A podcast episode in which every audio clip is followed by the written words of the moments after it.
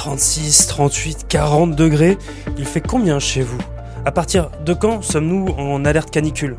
On pose la question à Marc Et journaliste, présentateur météo à BFM TV.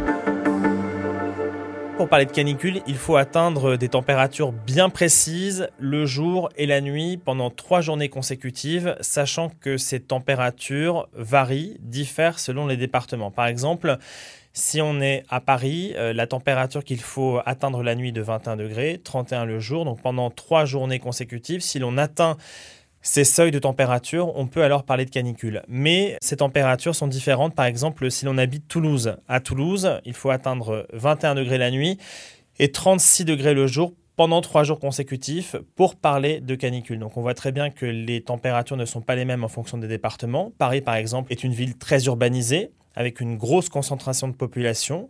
Donc les températures sont un peu moins élevées. Euh, et puis euh, certaines villes du nord de la France sont également moins assujetties à ces températures extrêmes. Donc il est vrai que les seuils varient. Qui décide qu'il y a une canicule? C'est Météo France, c'est le gouvernement? La décision est parfois commune. La canicule, en effet, euh, elle part de paramètres météo, donc c'est Météo France hein, qui à la main sur la carte de vigilance, mais il est vrai que eh bien, le ministère de la Santé, pour le coup, a aussi son mot à dire, notamment lorsqu'on rentre dans des euh, températures qui deviennent extrêmes. Hein, lorsque là, la France a été touchée euh, au mois de juin par une canicule extrême et très précoce, en effet, le ministère de la Santé a travaillé avec Météo France parce que la canicule, c'est prendre en compte le système hospitalier, par exemple. Est-ce qu'il y a des tensions dans un département? Est-ce qu'il y a un manque de personnel?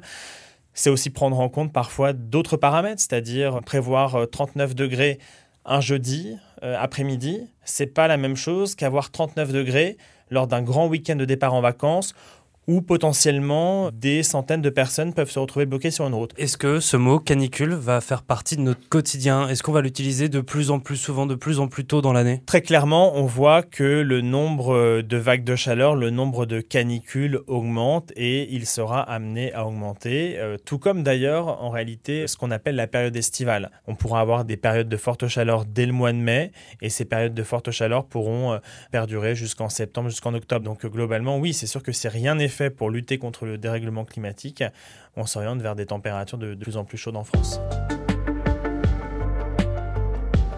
C'était la question info. Si cet épisode vous a plu, n'hésitez pas à lui mettre une note. Chaque jour, nous répondons à une question d'actualité, de culture générale. Vous pouvez nous retrouver sur le site et l'application de BFM TV, mais aussi sur toutes les plateformes d'écoute. Abonnez-vous. À demain.